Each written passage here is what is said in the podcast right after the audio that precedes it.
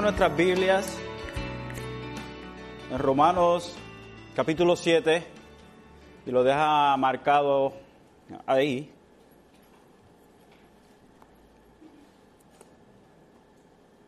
Romanos capítulo 7. Vamos a estar considerando los versos 1 al 6. Simplemente es el tiempo que tenemos. Eh, versos 1 al 6.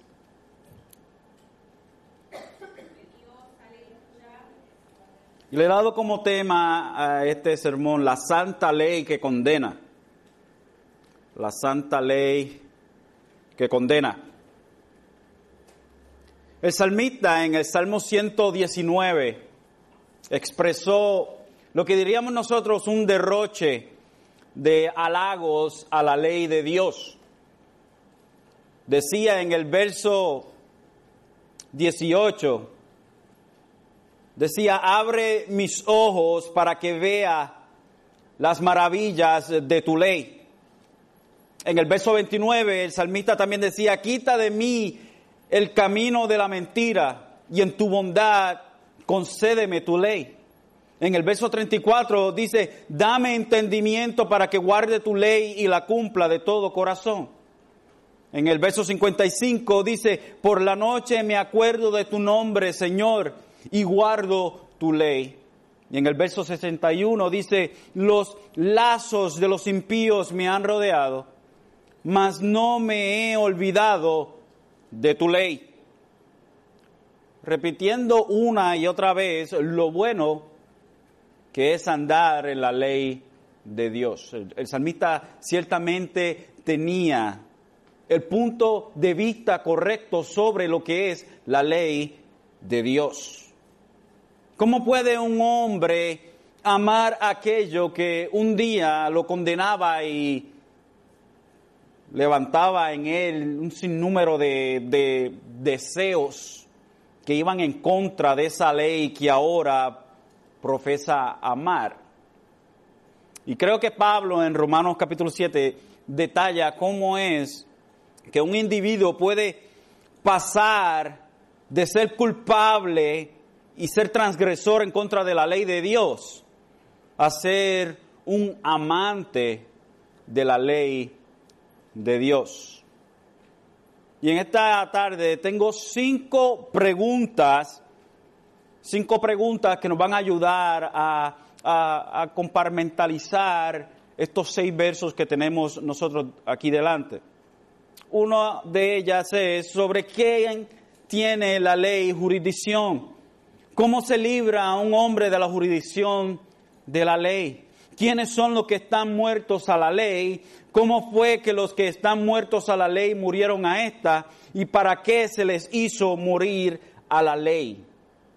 Esas cinco preguntas van a ser nuestros puntos que van a delinear el sermón en esta tarde. Así que vayamos al capítulo 7 y veamos lo que Pablo nos habla en este hermoso capítulo. Y dice, y comienza o continúa el pensamiento del capítulo 6, porque sabemos que la Biblia no tiene división de capítulos y versos como tal, todo es una continuación. Nosotros pues para tener puntos de referencia pues se han insertado eh, capítulos y versos y, y todas estas cosas de, esta índole. Pablo en el verso 1 comienza diciendo, ¿acaso ignoráis, hermanos? Pues hablo a los que conocen la ley. Que la ley tiene jurisdicción sobre una persona mientras vive. Pues la mujer casada está ligada por la ley a su marido mientras él vive.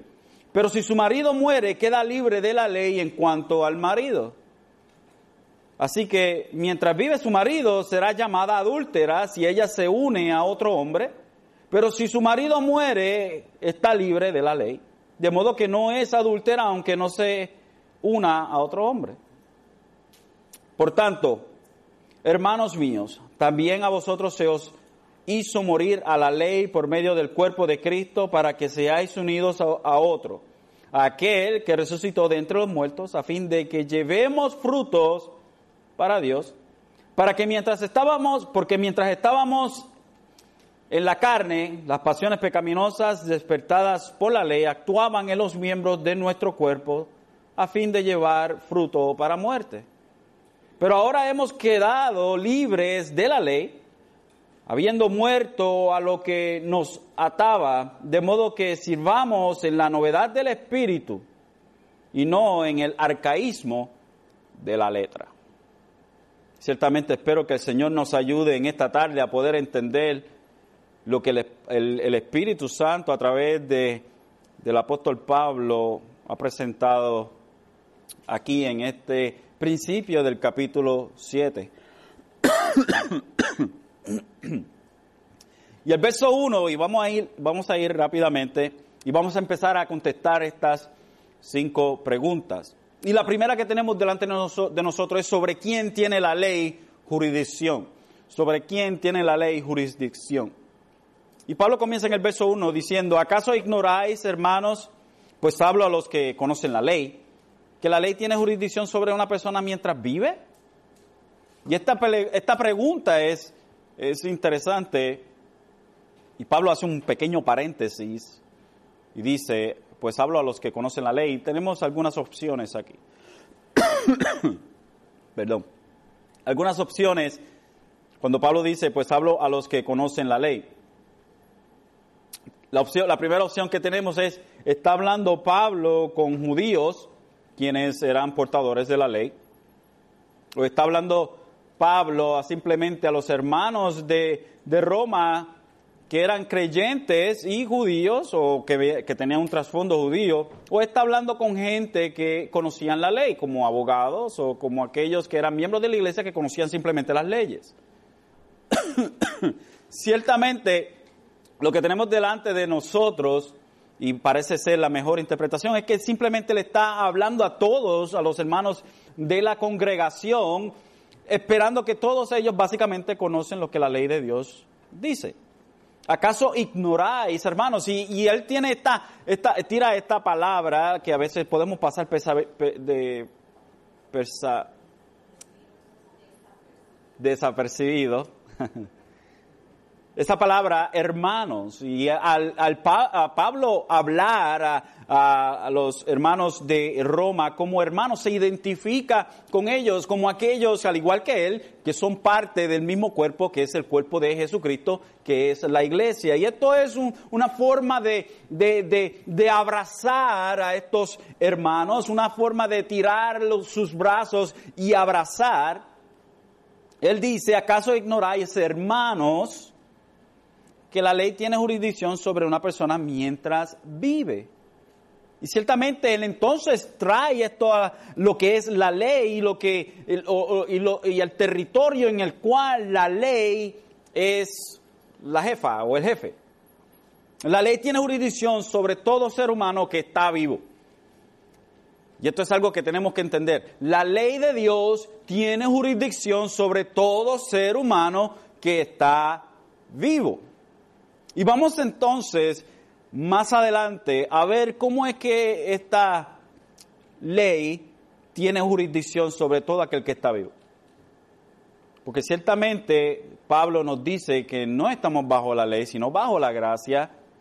Y si dejamos esta acertación en que todos estamos bajo la ley, pues estamos contradiciendo lo que Pablo ya ha dicho o Pablo se está contradiciendo a sí mismo. Y esta es la aserción de Pablo. Entonces Pablo está estableciendo de que todo el que vive, que sobre toda persona mientras vive, la ley tiene dominio sobre ella, tiene jurisdicción, tiene poder sobre ella. Por ejemplo, hay ciertos casos, eh, ciertos litigios que no se pueden llevar a ciertas cortes porque una corte no, puede, no tiene jurisdicción sobre ese caso. Por ejemplo, eh, puede un criminal este, decir, escaparse de algún lugar y cruzar la frontera del país en donde sabiendo que el país que lo está persiguiendo no tiene jurisdicción dentro de ese otro país y así que esa persona queda libre dentro de ese otro país. Pero a la que ponga el pie de nuevo en el país que lo está siguiendo pues ya tiene nuevamente ese país las autoridades de ese país nuevamente tienen jurisdicción sobre esa persona. Ciertamente hay países que tienen tienen sistema de extradición y, no necesariamente es una jurisdicción, pero sí es un tratado en donde todo criminal de ese país tiene un, un acuerdo con otro país, en donde cualquier criminal que esté en ese país, de ese otro país, un poco complicado, debí haberle puesto nombre a esos países.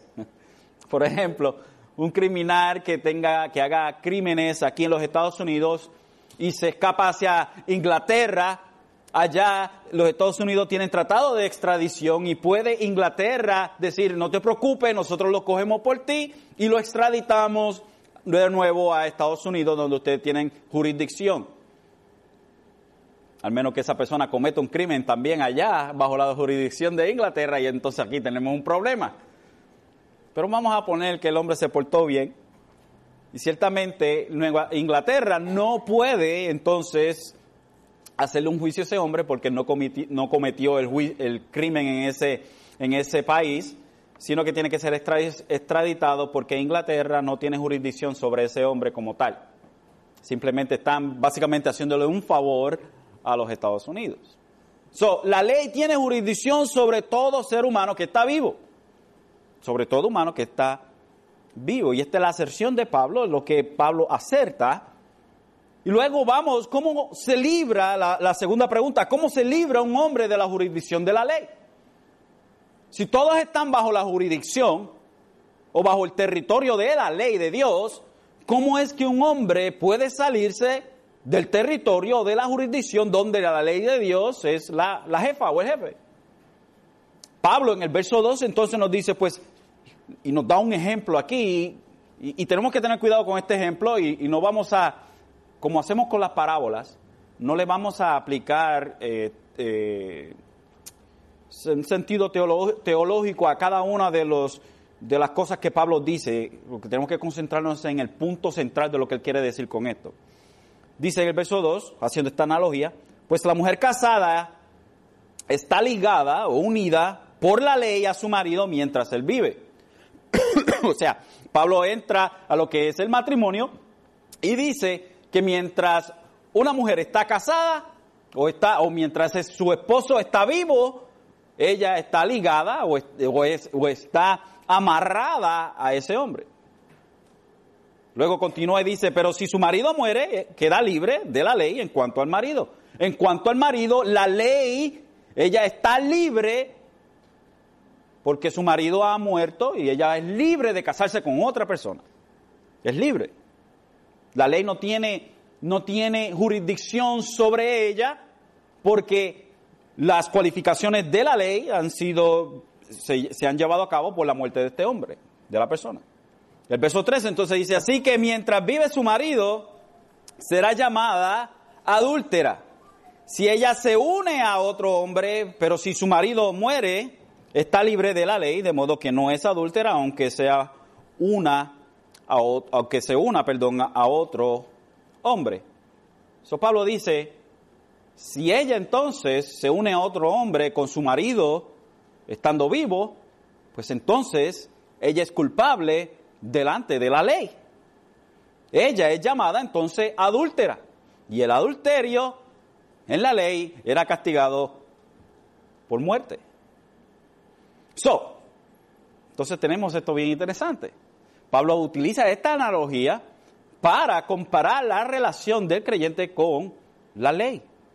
So, Pablo toma un ejemplo de la vida social para transmitir entonces su idea utilizando la analogía de la prohibición del divorcio como tal. En Génesis 2.23 al 24 dice, y el hombre dijo, esta es ahora hueso de mi hueso y carne de mi carne, ella será llamada mujer porque del hombre fue tomada. Por tanto, el hombre dejará a su padre y a su madre y se unirá a su mujer y serán una sola carne. So, lo que Dios hace en Génesis es que el hombre y la mujer, una vez que son unidos, son uno. Por ende, jamás y nunca puede haber una separación. Y la única separación aceptable es la muerte de uno de ellos. Jesús en Mateo 19 dice, después que es tratado, lo tratan de coger en, eh, le, tratan de tender una trampa y quieren cogerlo en esa trampa.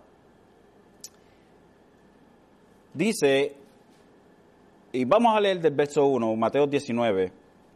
Dice, aconteció que cuando Jesús terminó estas palabras, partió de Galilea y se fue a la región de Judea, al otro lado del Jordán. Y le siguieron grandes multitudes y lo sanó allí y se acercaron a él algunos fariseos para probarle, diciendo, ¿es lícito a un hombre divorciarse de su mujer por cualquier motivo? Ahora, ellos hacen esta pregunta porque ellos hacían esto. Ellos se divorciaban de su mujer por cualquier motivo. Y no estoy exagerando cuando digo que si una mujer le dejaba la ropa estrujada a uno de ellos, eso era base para ellos divorciarse.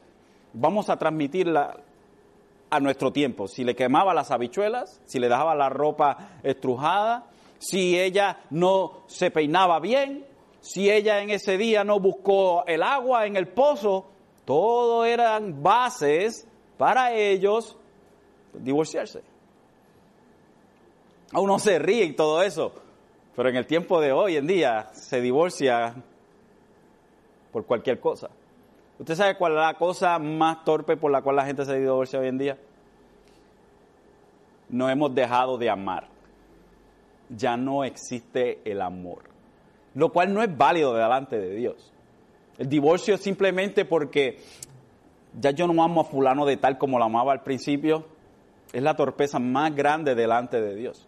Porque Dios le dice al hombre, maridos, amar a vuestras mujeres. El amor a vuestras esposas, perdón. Amar a vuestras esposas. El amor a vuestras esposas es un mandato. No es una sugerencia. Es un mandato de Dios. Por ende, entonces, si Dios así ha comendado, así tiene que ser hecho. Simplemente hoy en día queremos hacer el amor como si fuese un sentimiento, pero el amor no es un sentimiento. Dios demuestra el amor por nosotros, no en decirnos, oh, te amo. Oh, qué, qué mucho te amo, fulano de tal. Dios no demuestra su amor de esa manera. Dios demuestra su amor en que Él murió en la cruz del Calvario por pecadores. So, el amor no es un sentimiento como tal, el amor es un compromiso. El amor es un compromiso y entre un hombre y una mujer el amor es un compromiso delante del pacto que ellos han hecho delante de Dios. Porque ningún hombre tiene la excusa de decir he dejado de amar a mi mujer, porque Dios nos dice en su palabra que debemos amar a nuestras mujeres, a nuestras esposas. Entonces, no hay excusa para un divorcio. Y Jesucristo continúa diciendo, y respondiendo él dijo, ¿no habéis leído que aquel que los creó desde el principio los hizo varón y hembra? Esto es una acertación de Jesucristo y Jesucristo ciertamente va a Génesis para comprobarle a ellos lo que Dios ya había estipulado en la ley, había estipulado en lo que él le dijo a Adán. Luego en el verso 5 y añadió, por esta razón el hombre dejará a su padre y a su madre y se unirá a su mujer y los dos serán una sola carne. Por consiguiente, ya no son dos, sino una sola carne. Por tanto, lo que Dios unió, ningún hombre lo separe. So, para no dejarlo aquí, simplemente sacarlo del contexto, Continúa el verso 7. Ellos dijeron, entonces, ¿por qué mandó Moisés darle carta de divorcio y repudiarla? Jesús le contesta, por la dureza de vuestro corazón. Moisés os permitió divorciaros de vuestras mujeres, pero no ha sido así desde el principio.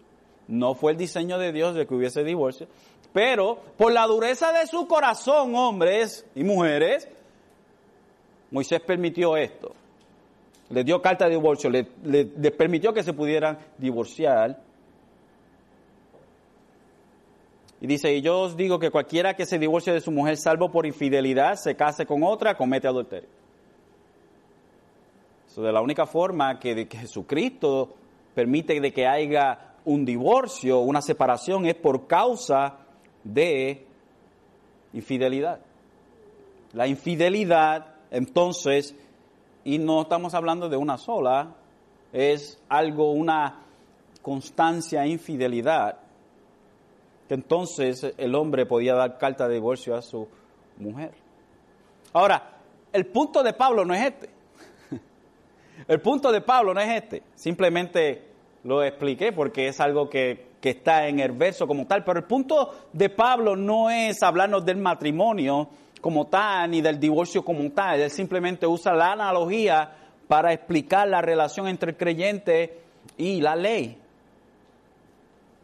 Y ahora la idea de Pablo no es que estos pasajes, o de estos pasajes no es de lidiar con el divorcio, como dije, como, como alguien que puede recasarse.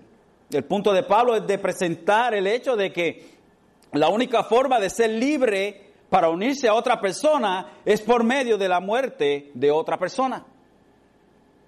So, la única forma de nosotros ser unidos a Jesucristo tenía que ser a través de muerte. La única forma que, podíamos divorciarnos de la ley o desunirnos de la ley o que hubiese una separación entre nosotros y la ley era a través de muerte.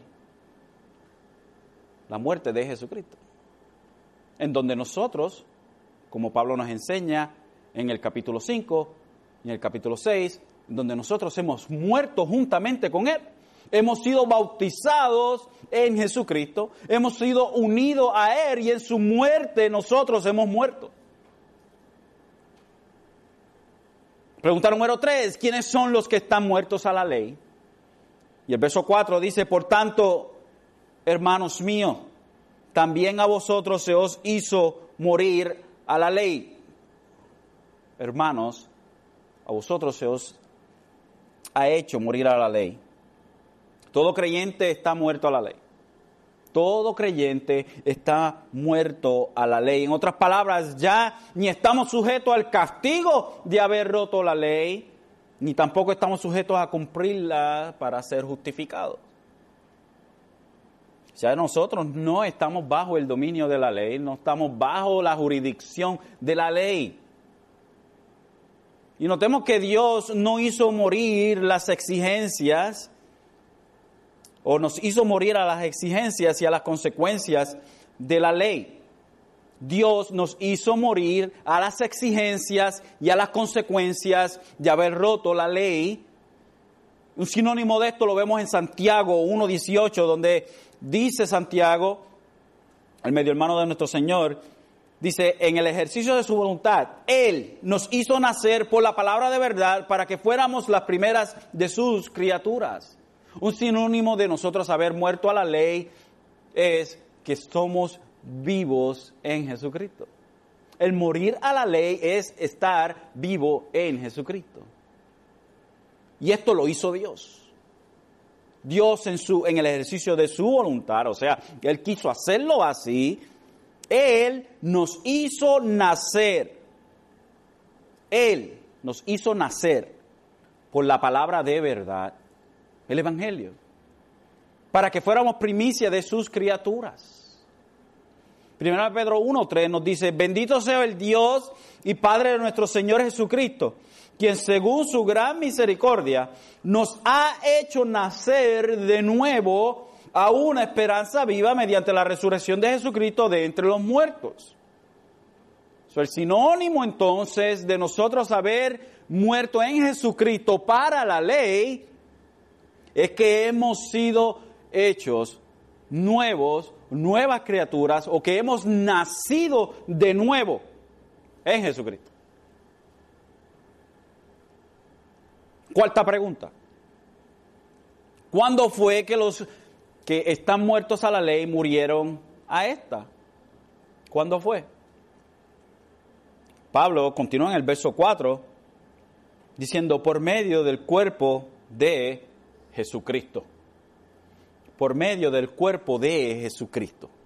O sea que en Jesucristo nosotros hemos muerto. Y literalmente es en el momento en donde Jesucristo es crucificado. Isaías 53, 4 nos dice, ciertamente Él llevó nuestras enfermedades y cargó con nuestros dolores, con todo. Nosotros le tuvimos por azotado, por herido de Dios y afligido. Ahí mismo en Isaías 53, el verso 10, Pero quiso el Señor quebrantarle, sometiéndole a padecimiento. Cuando Él se entregue a sí mismo como ofrenda de expiación, en nuestra posición, verá a su descendencia prolongar, prolongará sus días y la voluntad del Señor en su mano prosperará o prosperar. Y en 2 Corintios 5:21, el que no conoció pecado, le hizo por nosotros para que fuéramos hechos justicia de Dios en él. So que nosotros en la cruz del Calvario, nosotros fuimos hechos nueva criatura en Cristo. Ahora, todo esto toma lugar en tiempo y espacio. Acuérdese que Dios nos ve a nosotros en Jesucristo desde antes de la fundación del mundo. Pero nosotros lo experimentamos en tiempo y espacio. Usted no estaba literalmente allí en el sentido de que personalmente usted, su cuerpo estaba en la cruz del Calvario. Pero Dios, todos aquellos que iban a creer, creerán y creyeron, todos estábamos en Jesucristo en la cruz, antes de haber nacido antes de haber nacido. Por eso es que Él es el Cordero crucificado desde antes de la fundación del mundo. Pero todo esto tuvo que tomar lugar en tiempo y espacio. Colosenses 2.14 dice, habiendo cancelado el documento de deuda, y, y esto es, el documento de deuda es lo que nosotros debíamos. Cuando una persona entra en una deuda, se le escribe, ok, esto es lo que tú debes. Y Pablo nos habla en Colosenses 2.14, habiendo cancelado el documento de deuda que consistía en decretos contra nosotros. So que la deuda era en contra de nosotros, o sea, nosotros debíamos, y este, y esto, y este decreto y este documento fue cancelado por Jesucristo, que nos era adverso, o sea, esto era en contra de nosotros y lo ha quitado de en medio clavándolo en la cruz. Imagínese esto. Un criminal en el primer siglo, cuando iba a ser crucificado, se, se clavaba en la cruz todos los crímenes que había cometido.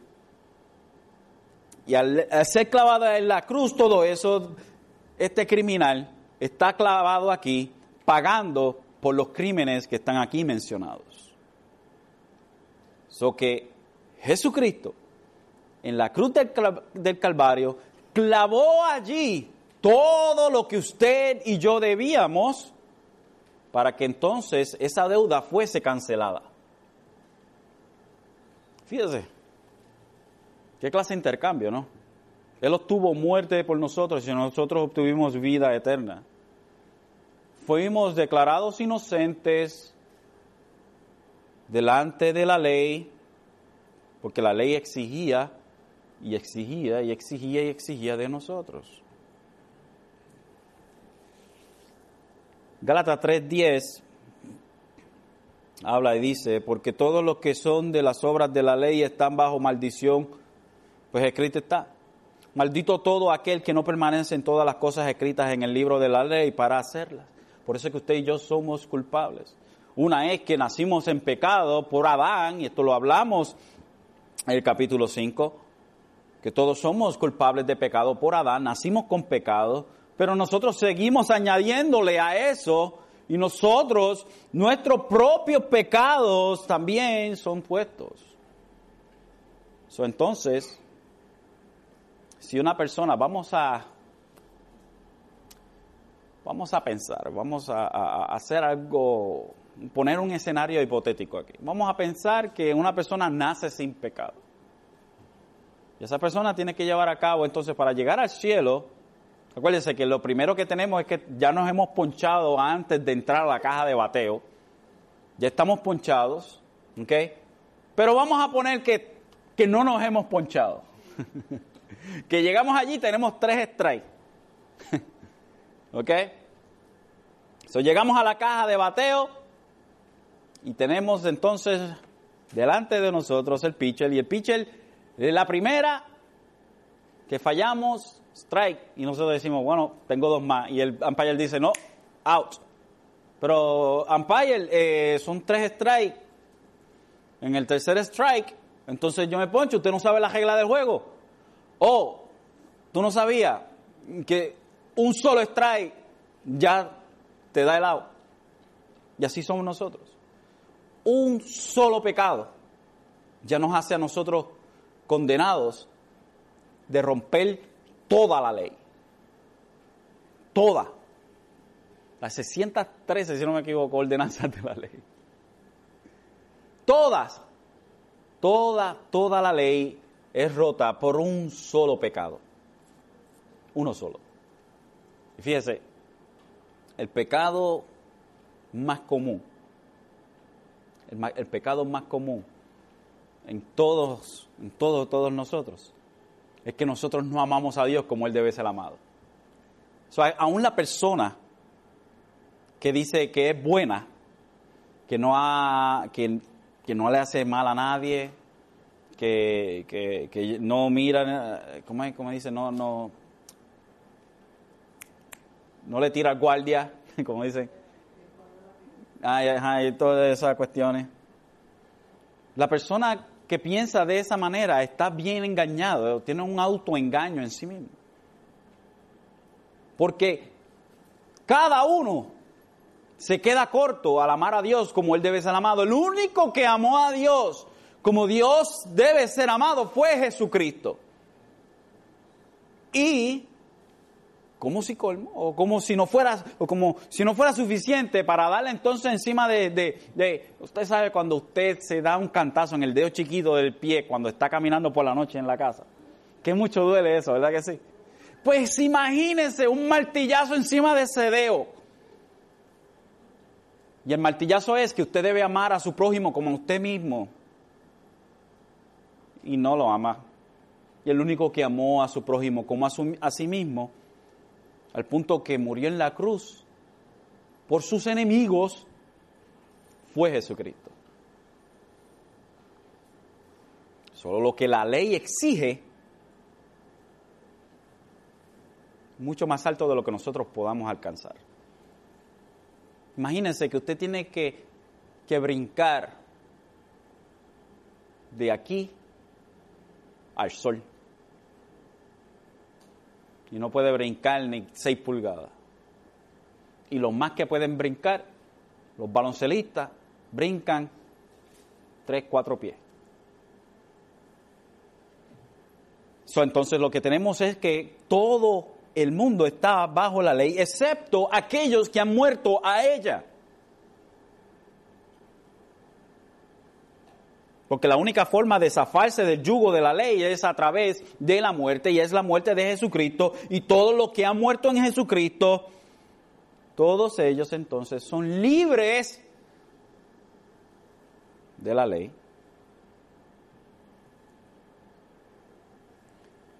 Quinta pregunta. ¿Para qué se les hizo morir a la ley? ¿Para qué se les hizo morir a la ley? Estos que han muerto a la ley, ¿para qué se les hizo morir? Y notamos, debemos notar y enfatizar el hecho que todo aquel que ha muerto a la ley fue hecho morir a la ley, que no era que nosotros queríamos. Continúa Pablo el verso 4 y dice, para que seáis unidos a otro. ¿Quién es este otro? Jesucristo aquel que resucitó de entre los muertos, a fin de que llevemos fruto para Dios. Y ve que no somos salvos para ser inertes y estar haciendo nada. Y acuérdese que lo, que estamos cubriendo en estos capítulos, en el capítulo 5, 6 y 7, es la santificación, el proceso por el cual estamos, hechos, estamos siendo hechos a la imagen de Jesucristo. Eso que nosotros, entonces, cuando vemos y leemos estos versos como creyentes, no podemos decir fuimos salvos y ya. No, fuimos salvos con un propósito. Y el propósito es que llevemos frutos para Dios. No fuimos salvos en, en un vacío, en un vacuum y ya, y that's it. No, es un propósito por el cual nosotros fuimos salvos. Todo creyente tenía que morir a la ley para ser libre a esta, entonces. Pero gracias a Dios que aunque éramos reos de muerte o culpables de muerte y merecedores de la ira de Dios, Dios mismo envió a su súbdito, o sustituto, perdón, quien tomó nuestro lugar como deudores. Jesucristo murió y nosotros con Él fuimos resucitados para Él, para buenos frutos agradables al Padre. Como dice Colosenses 1.10, para que andéis como es digno del Señor, agradándole en todo, dando fruto en toda buena obra y creciendo en el conocimiento de Dios. Fuimos salvos por gracia, mis queridos hermanos, y somos santificados por gracia también. William Hendrickson dice, la referencia apunta al fruto de buenas actitudes, aspiraciones, palabras y obras, todas ellas apuntando a la gloria del trino Dios. Entre los pasajes paulinos mencionados que, se nos menciona, tenemos, wow, como 15 referencias. Romanos 1.13, Romanos 6.21, 22, Gálatas 5.23, 23. Efesios 2.10 y, y Efesios 5.9, Filipenses 4, 8 y 9 y verso 17, Colosenses 1.16, Timoteo, 1 de Timoteo, perdón, Tito 3.1, Salmo 1.3, Salmo 92.14, Proverbios 11.30, Jeremías 17.8, Mateo 7:17, Juan 15, 1 al 8, todas estas referencias nos hablan a nosotros de que nosotros fuimos hechos nuevas criaturas para obras buenas a Dios, que son agradables a Dios. El verso 5, entonces Romanos 7, porque mientras estábamos en la carne, las pasiones pecaminosas despertadas por la ley actuaban en los miembros de nuestro cuerpo a fin de llevar fruto para muerte. Y vemos este contraste fuimos hechos nuevas criaturas para dar frutos y buenas obras para Dios, pero mientras nosotros estábamos bajo el dominio de la ley o la jurisdicción de la ley, esto despertaba en nosotros. En nuestro estado no regenerado es lo que habla Pablo cuando dice cuando estábamos en la carne. Ese es el estado no regenerado antes de venir a Jesucristo. La ley la que incomodaba e irritaba nuestra corrupción interna con sus prohibiciones despertaba en nosotros toda clase de deseos pecaminosos, los cuales resultaban en muerte. La ley lo que hace, mire, usted sabe que usted le dice a un niño, hey, no toques eso, si lo tocas te voy a dar. Mientras usted no dice nada, el nene no es curioso. Pero no hace más que usted prohibirle eso y que lo que va a hacer, se va a ir a tocarlo. Asimismo hizo la ley con nosotros. La ley, al prohibirnos un sinnúmero de cosas, lo que hizo es despertar en nosotros nuestras propias pasiones. Es como irritar, nos irritó. Y estas pasiones lo que hacían es que actuaban en nosotros y nosotros actuábamos en estas pasiones y esto, el resultado era muerte. Santiago 1.13 al 15 habla de esto bien claro. Dice, que nadie diga cuando es tentado, soy tentado por Dios, porque Dios no puede ser tentado por el mal y él mismo no tienta a nadie. Sino, mire esto, sino que cada uno es tentado cuando es llevado y seducido por su propia pasión. Después, cuando la pasión ha concebido, da a luz el pecado. Y cuando el pecado es consumado o se lleva a cabo este pecado, engendra la muerte. Fíjese, nuestras propias pasiones que dentro de nosotros, que son traídas a la superficie por la ley, porque se nos ha prohibido hacer algo, nosotros como pecadores nos rebelamos en contra de la ley de Dios anyways, esta pasión concibe, da luz, pecado, Y cuando el pecado se lleva a cabo, esto de aquí nace un hermoso bebé que se llama la muerte.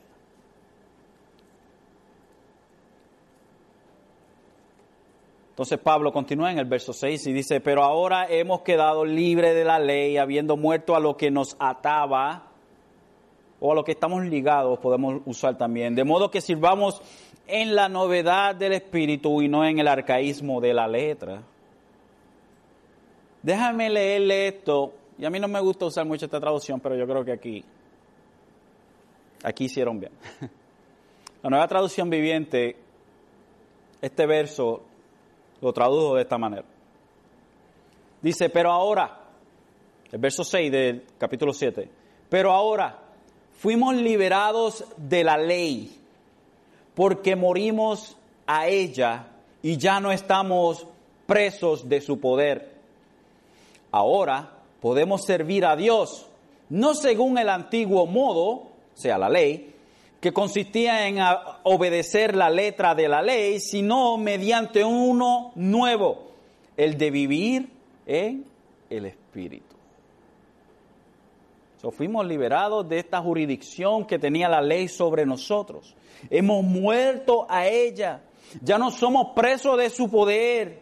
Ahora podemos servir a Dios, no según la ley, pero según el Espíritu el Espíritu Santo que está en nosotros ahora.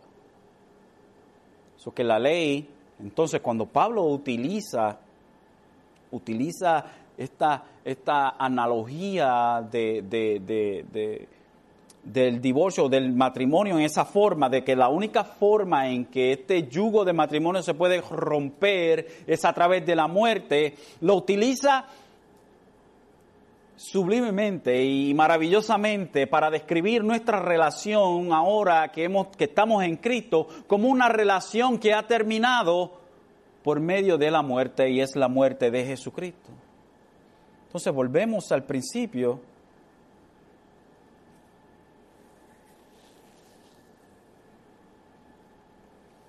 Y decimos sobre quién tiene entonces la ley jurisdicción, la primera pregunta.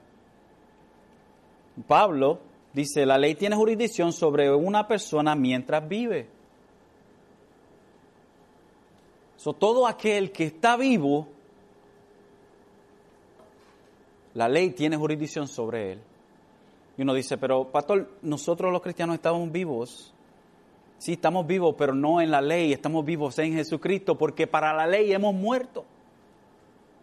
So, todo aquel que no está, en, que no está que está muerto en Jesucristo, pero está vivo en la ley, está bajo en la jurisdicción de la ley. Y todo aquel que está muerto en la ley, pero vivo en Jesucristo, ya no está bajo la jurisdicción de la ley. Entonces nosotros, ¿qué decimos? Pues que todo aquel que no está en Dios está bajo la ley. Y si usted no está en Jesucristo, déjeme decirle que usted tiene que llevar a cabo todas las exigencias de la ley. Ahora, no estamos hablando de la ley sacrificial o de la ley ceremonial, ni la ley teocrática de Israel en que usted tiene, no puede comer este, camarones, ni puede ponerse ropa de dos telas, ni nada de eso, porque todo esto fue abolido porque todo eso simplemente apuntaba a alguien, eran retratos de algo, y lo real ya se presentó y era Jesucristo. Jesucristo cumplió esa ley. Pero la ley moral de Dios todavía está vigente. Ahora, ¿qué podemos decir nosotros? Oh, pastor, entonces nosotros no tenemos que llevar a cabo la ley ni nada de eso por el estilo. No, nos llevamos la ley a cabo para ser salvos. Pero porque somos salvos, obedecemos la ley. Obedecemos la ley, porque si decimos la ley no es aplicable para nosotros en el sentido de que tenemos que echarla a un lado y ya, eso no sirve, no, no sirve para nada. Estamos bien equivocados porque si vamos al verso 7 de este mismo capítulo, Pablo hace la pregunta, ¿qué diremos entonces? ¿Es pecado la ley? De ningún modo, en otras palabras, no, no, no, no. Al contrario, yo no hubiera llegado a conocer el pecado si no hubiera sido por medio de la ley, porque yo no hubiera sabido lo que es la codicia si la ley no hubiera dicho no codiciarás. Y lo que estamos peleando en contra es el hecho de que la gente dice, ya que estamos en la gracia, bueno, olvídate del resto, ya somos salvos. Y Pablo el argumento es en contra del antinomianismo, lo que es en contra de la ley. todo aquel que no está en Jesucristo está bajo la ley. Tiene que llevar a cabo la ley. I'm sorry. Tiene que llevar a cabo la ley. Tiene que amar a Dios como Jesucristo lo amó. Tiene que llevar a cabo la ley amar al prójimo como Jesucristo amó al prójimo. Y déjeme decirle que es imposible. Por más que trate, por más que busque, por más que trate de, comprarse un ticket para el cielo, es imposible. No se puede de ninguna otra manera. La única forma que llegamos al Padre es a través de Jesucristo. es el único mediador. Es imposible si usted está bajo la ley, entonces no hay salvación. Pero si está en Jesucristo, ya usted no está bajo la jurisdicción de la ley. Ya usted no es culpable de haber roto la ley. Ya usted no está sujeto a la ley para llevarla a cabo, para ser salvo. Porque al fin y al cabo, la ley no salva a nadie. La ley nunca ha salvado a nadie. Nadie en el pueblo de Israel quienes tenían la ley ahí expresa, ni recién sacadas del horno del Sinaí, cuando Moisés bajó con ellas. Ninguno de esa gente fueron salvos por la ley. Ninguno de ellos. Abraham, quien precede la ley, fue salvo por fe, al igual que todos nosotros. Y por eso es que Abraham es el padre de la fe. Y nosotros somos hijos de Abraham por la fe. Nadie jamás y nunca ha sido salvo por llevar a cabo la ley. Nadie. Solo que Dios exige, esta ley que Dios exige es para llevarnos a nosotros a la realización de que somos pecadores impedernidos, que jamás podemos llevar a cabo el estandarte de Dios. El estandarte de Dios es muy alto, hermanos. Amigos, el estandarte de Dios es muy alto. Se preguntará entonces uno, ¿qué puedo hacer? ¿Qué puedo hacer si no puedo llevar a cabo la ley que Dios exige o el estándar que Dios ha puesto? Cree el anuncio de las buenas noticias. Las buenas noticias que Jesucristo vino y llevó a cabo todo lo que la ley requiere por pecadores como usted y como yo y en la luz y en la cruz del Calvario fue clavado ahí el pecado de pecadores como usted y como yo, y que al tercer día Él resucitó. Crea en las buenas noticias, arrepiéntase de su pecado para que no esté bajo la jurisdicción de la ley. La ley es santa porque es de Dios y es hermosa y todo creyente se goza en la ley de Dios, porque es bella. Continuamos el Salmo 119 con el cual comenzamos. Y el salmista dice, mejor es para mí la ley de tu boca que millares de piezas de oro y de plata. Cuando cuánto amo tu ley, el verso 97, cuánto amo tu ley todo el día, ella es mi meditación. El, verso 136, ríos de lágrimas vierten mis ojos porque ellos no guardan tu ley. El verso 150, se me acercan los que siguen la maldad, lejos están de tu ley. Y el verso 163, aborrezco y desprecio la mentira, pero amo tu ley. ¿Cómo es que un hombre puede venir a amar la ley de Dios cuando antes era esclavo de ella y la odiaba?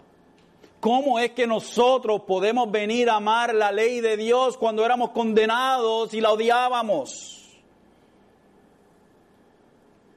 Porque fuimos hechos morir a la jurisdicción de la ley en Jesucristo.